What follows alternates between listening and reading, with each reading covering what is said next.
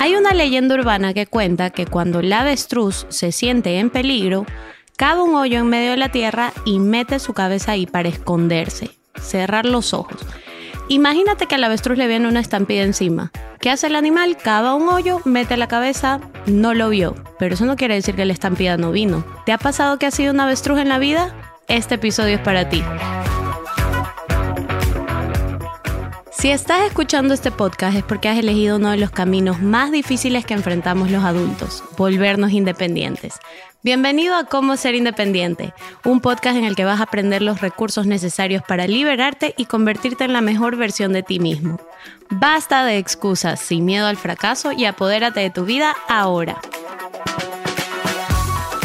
Hoy vamos a hablar del efecto avestruz.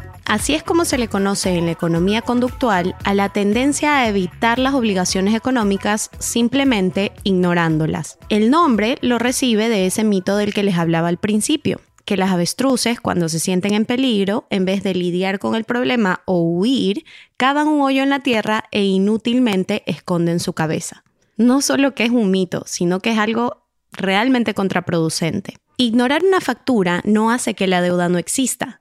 De hecho, solo hace que los intereses se sigan acumulando y la deuda siga creciendo. Y lo interesante es que aunque la teoría se la debemos a la economía conductual, el comportamiento trasciende la economía. Es decir, las deudas no son el único problema que ignoramos. El efecto avestruz es el resultado de algo que también se conoce como la aversión a la información. La aversión a la información consiste en el rechazo, o bueno, evitar todo aquello que nos puede causar molestia o incomodidad. Por ejemplo, yo no sé ustedes, pero yo cada vez conozco a más personas que me dicen que han dejado de ver las noticias porque ahí solo pasan cosas malas, entonces prefieren no enterarse. Bueno, lamento ser quien se los diga en voz alta, pero el dejar de ver las noticias no va a hacer que las cosas malas dejen de pasar. Y ojo que con esto no quiero decir que tienes que ver todas las noticias y estar informado de todo. La saturación de la información tampoco es buena, pero vivir desinformado no es la solución. Entonces resumamos. Nos negamos a escuchar la información que no queremos escuchar. Tenemos aversión de la información y decidimos activamente ignorarla con la esperanza de que por ese tiempito en el que cerramos los ojos o metemos la cabeza en la tierra, no tendremos que lidiar con el problema. Pero ¿por qué lo hacemos? Bueno, lo primero que hay que entender es que más que evitar la información en sí, lo que estás evitando es la decisión que tienes que tomar con respecto a esa información que ahorita ignoras.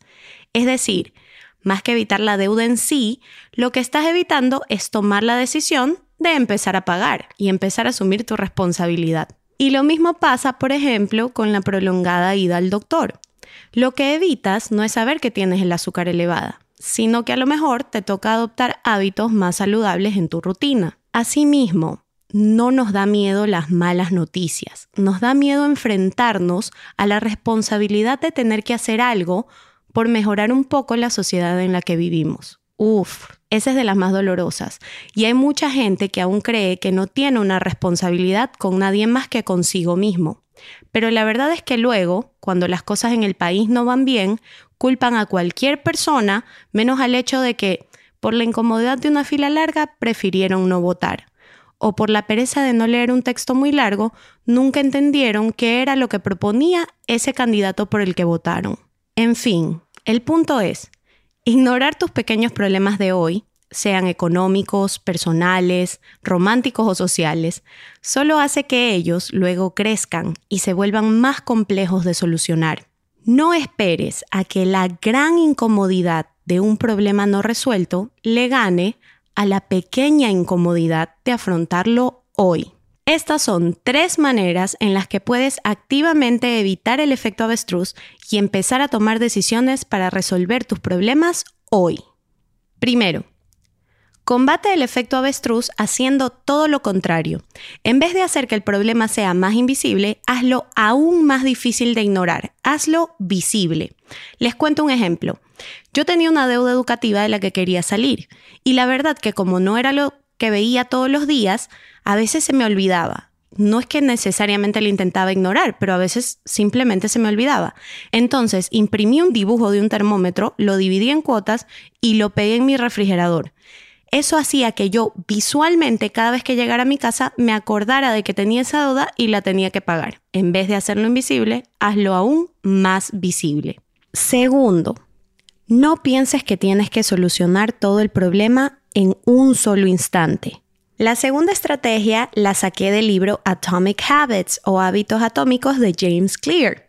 Y es que en vez de plantearte el problema como cómo solucionar el 100% del problema, empieces a pensar en cómo puedo hacer incrementos del 1% que me ayuden a moverme hacia adelante.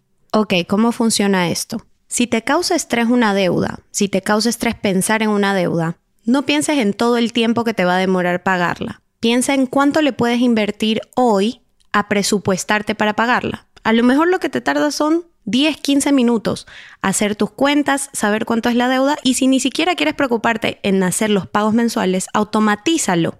Ese es tu 1%, ese tiempo cortito que le dedicaste hoy a resolver un problema para que el día de mañana no tengas que pagar una deuda que ignoraste y que creció por intereses. En temas de las noticias, por ejemplo, si tienes aversión a la información y no te quieres enterar de todo lo malo que está pasando en el mundo, no te tienes que inundar y ahogar de información. Solo tienes que dedicarle unos cuantos minutos de tu día. ¿Cuánto tiempo le quieres dedicar? Hoy en día hay muchos recursos disponibles que te permiten enterarte de las noticias más importantes en 10 minutos de la mañana. Por ejemplo, hoy en día hay muchos noticieros de confianza que tienen podcast donde te cuentan los 5 o 6 titulares más importantes del día. Y si tú eres más visual y pasas mucho tiempo en las redes, empieza a seguir a tus medios de comunicación de preferencia a través de las redes. No tienes que hacer un cambio grande. Escoge tu 1%.